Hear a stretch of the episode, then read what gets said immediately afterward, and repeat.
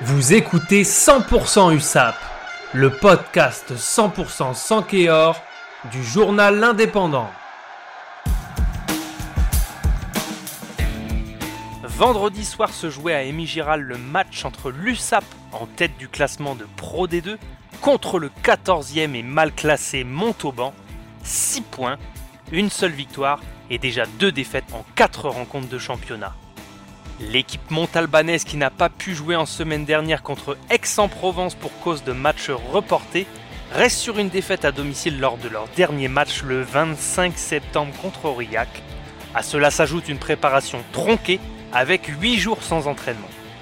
Tout cela pouvait ressembler à un match gagné d'avance, mais comme le disait Perry Freshwater, l'entraîneur de la touche et de la mêlée de l'USAP, il fallait rester focus pour cette septième journée qui avait tout du match piège.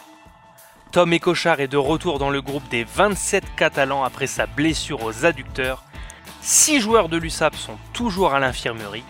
Le pilier droit Siua Alanukonuka blessé à la cheville, les talonneurs Seila Lalam au genou, Lucas Vellart blessé à l'épaule, l'ailier ou centre Aliveretti Dugivalou blessé à l'épaule, le centre Afoussi Patomo Epo blessé au genou et l'arrière Julien Farnou blessé également au genou.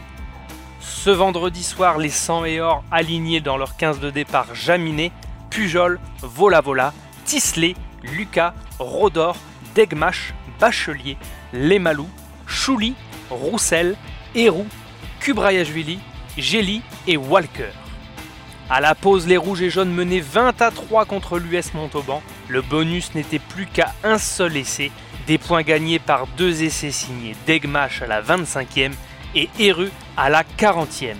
Deux transformations de Vola Vola et une pénalité à la 13e minute, ainsi que deux autres pénalités signées Jaminet.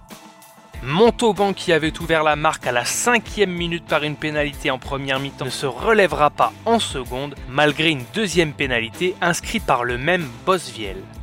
Pour clôturer le match, Vola Vola inscrit un nouvel essai à la 74e qu'il se chargera de transformer lui-même. L'USAP s'impose donc 27 à 6 avec le bonus contre Montauban dans un match brouillon mais qui rapporte au final 5 points.